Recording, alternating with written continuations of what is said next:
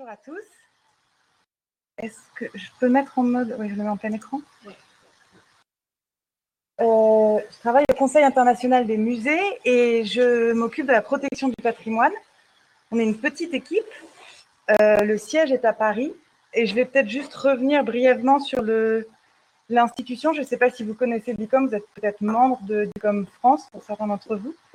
Euh, je vous ferai juste une petite présentation rapide et ensuite on s'arrêtera sur la liste rouge qui est un des outils qu'on utilise pour la lutte contre le trafic illicite des biens culturels.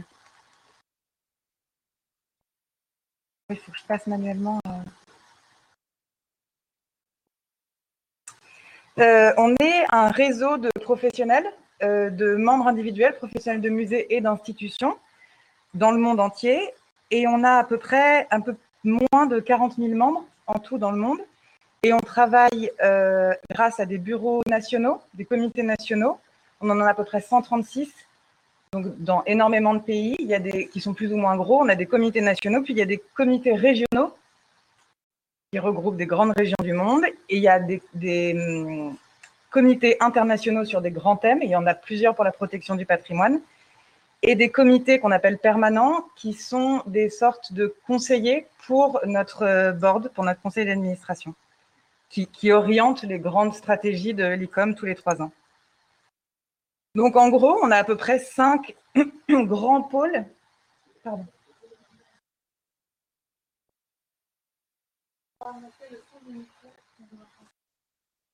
On m'entend pas bien.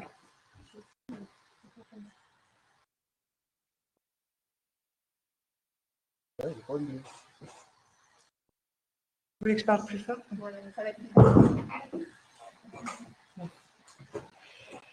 Donc, on a cinq grands piliers. Euh, le premier qui est la définition des standards. Vous avez peut-être entendu parler de la définition des musées euh, ces derniers temps.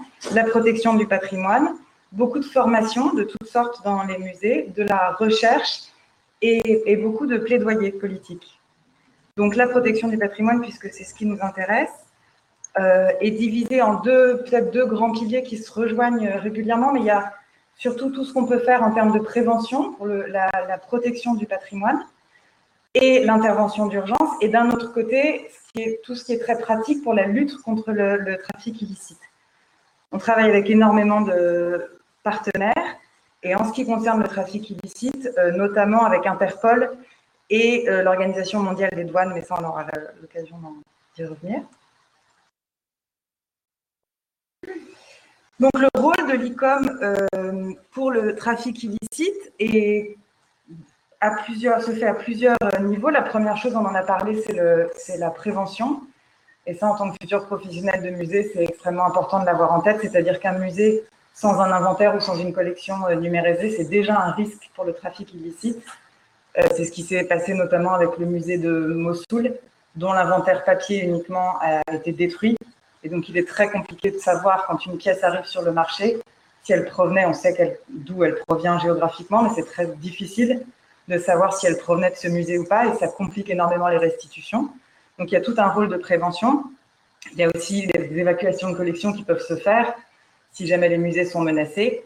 Et ensuite, euh, l'ICOM a un rôle depuis le début, depuis sa création, euh, de protection des musées et donc de euh, s'occuper de chercher et de faciliter pour les musées quand ils en ont besoin, euh, des réserves sécurisées s'il faut évacuer les collections par exemple, et ensuite tout un rôle de facilitateur euh, dans le cas de restitution quand des objets sont retrouvés.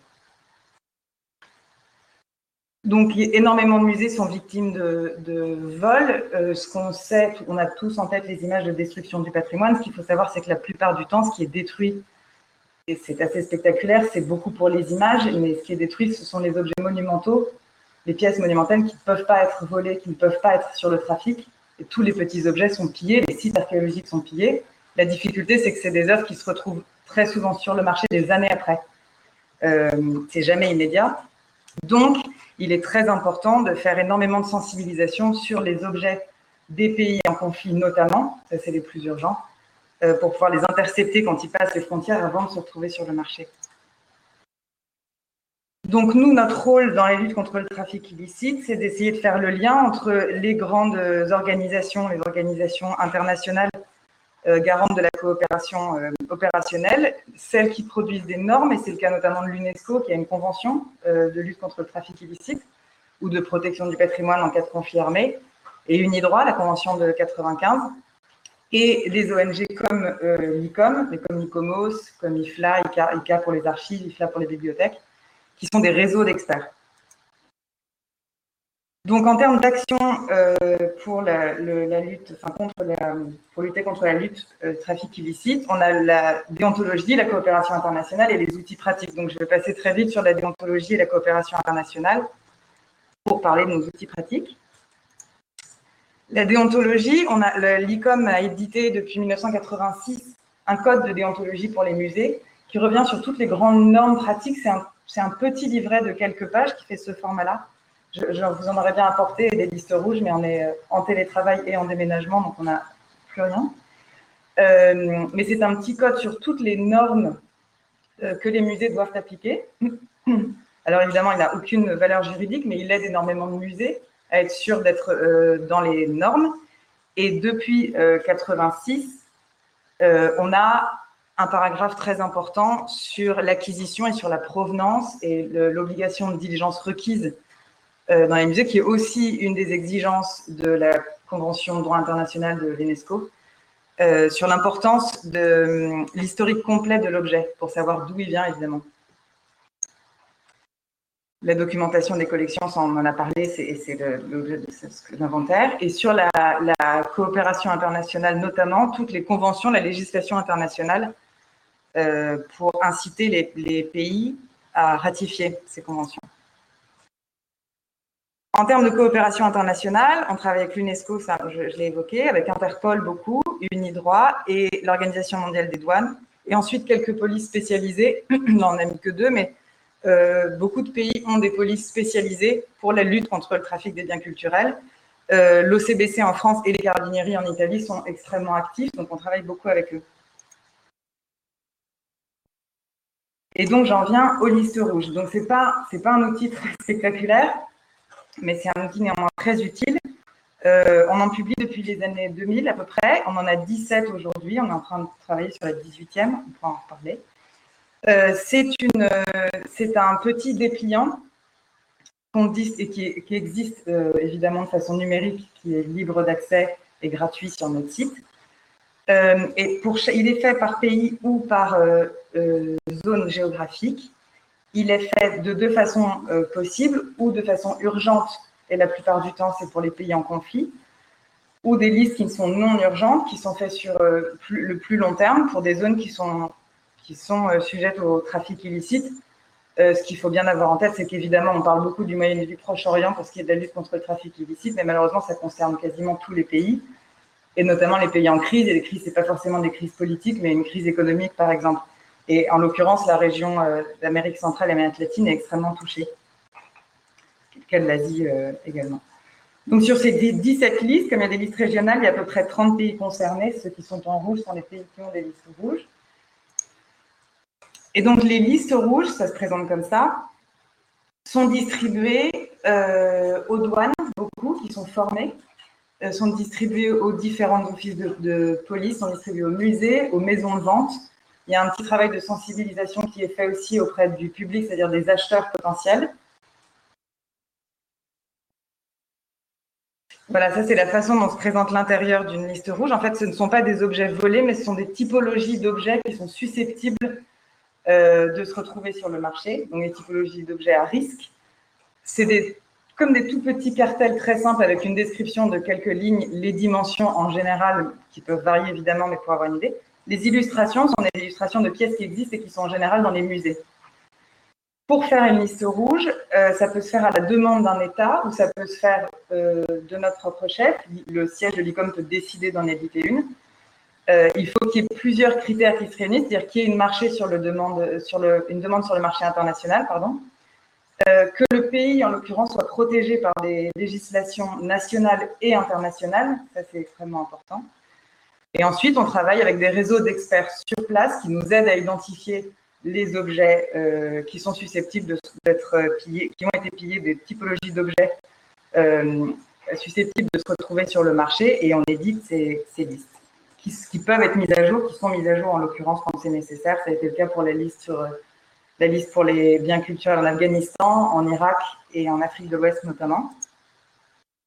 Et ensuite, on précise euh, aussi la législation nationale et surtout les contacts, ce qui est euh, très important, puisque c'est assez très couramment, et plusieurs fois par semaine, on est appelé par des douanes. Alors ça peut être un douanier à l'aéroport ça peut être, ça peut être remonté plus loin, euh, qui nous contactent pour nous dire qu'ils ont trouvé chez des passagers des objets qui figuraient dans la liste rouge ou qui y ressemblent. Et dans ce cas-là, on fait appel à des experts qui peuvent identifier les, objets et on dispose de très peu de temps pour les identifier parce qu'évidemment, on ne peut pas garder, les douanes ne peuvent pas euh, garder euh, des objets qui appartiennent à des particuliers. Euh, plus de 48 heures, ça dépend des législations des pays, mais donc il faut faire très vite. Donc on met des contacts et on met à jour les contacts pour, pour aider. La dernière liste rouge qu'on a publiée était sur le, les biens culturels en péril au Yémen, avec un grand lancement. Donc il y a toujours, on a travaillé avec le Metropolitan Museum de New York. Il y a toujours un grand lancement qui, fait un peu effet de manche, mais c'est surtout pour sensibiliser, pour que les regards soient tournés euh, vers les musées qui détiennent ce genre de des œuvres de ces pays-là, les marchands, beaucoup, et évidemment les particuliers susceptibles d'acheter. La plupart du temps, ils ne savent pas qu'ils commettent euh, quelque chose d'illégal, mais donc c'est très important de communiquer à ce propos. Donc voilà un petit schéma pour vous expliquer un peu comment les, les listes rouges fonctionnent. On les distribue aux douanes, à la police, euh, aux maisons de vente et aux musées. Euh, la police fait son travail d'investigation. Les douanes, ça leur permet d'identifier les objets relativement facilement parce qu'en les dépliant, c'est un peu comme des posters et comme c'est des œuvres très facilement identifiables, ça facilite leur travail. Et les maisons de vente et les musées, évidemment, font leur travail d'identification et de provenance des, œuvres. C'est l'exemple d'un carré et jusque-là, on a quelques bons exemples. C'est difficile de savoir, comme c'est un outil pratique, il est difficile de savoir quand il y a des restitutions ou des œuvres retrouvées si c'est uniquement grâce aux listes rouges, mais en tout cas, on sait pour certains objets que ça a été fait euh, uniquement grâce aux, enfin, en partie grâce aux listes rouges. Euh, très récemment, et ça c'est très important, l'Allemagne a inclus dans sa législation euh, l'outil des listes rouges comme un, outil très important pour lutter contre le, trafic illicite. Et on a pu retourner euh, de nombreux objets grâce à la liste Afrique de l'Ouest, Urgence Mali, des pièces au Niger et au Mali notamment, des œuvres en Irak, 13 objets récemment, et à peu près 8000 objets volés depuis le début de la liste rouge en Afghanistan. C'est une liste qui date de 2006, il me semble c'est des objets qui sont sur le marché de l'art? Oui, absolument. Voilà, donc ça c'est un exemple aussi de la liste euh, rouge euh, des objets chinois et comment les, douanes euh, ont pu identifier les objets. Je ne sais pas si les images sont très bonne qualité. Les typologies d'objets qui ont permis de retrouver, de saisir des, œuvres qui passaient les frontières. Et donc, on a une base de données sur notre site hum, qui est un outil très facile d'utilisation et très ludique. Vous pouvez chercher euh, le type d'objet en fonction des typologies, une pièce de monnaie, un objet religieux, euh, des textiles, enfin tout, tout type d'objet, ou par pays, ou par matériaux. Et sinon, vous pouvez aussi aller sur chaque liste rouge de chaque pays pour les consulter, évidemment.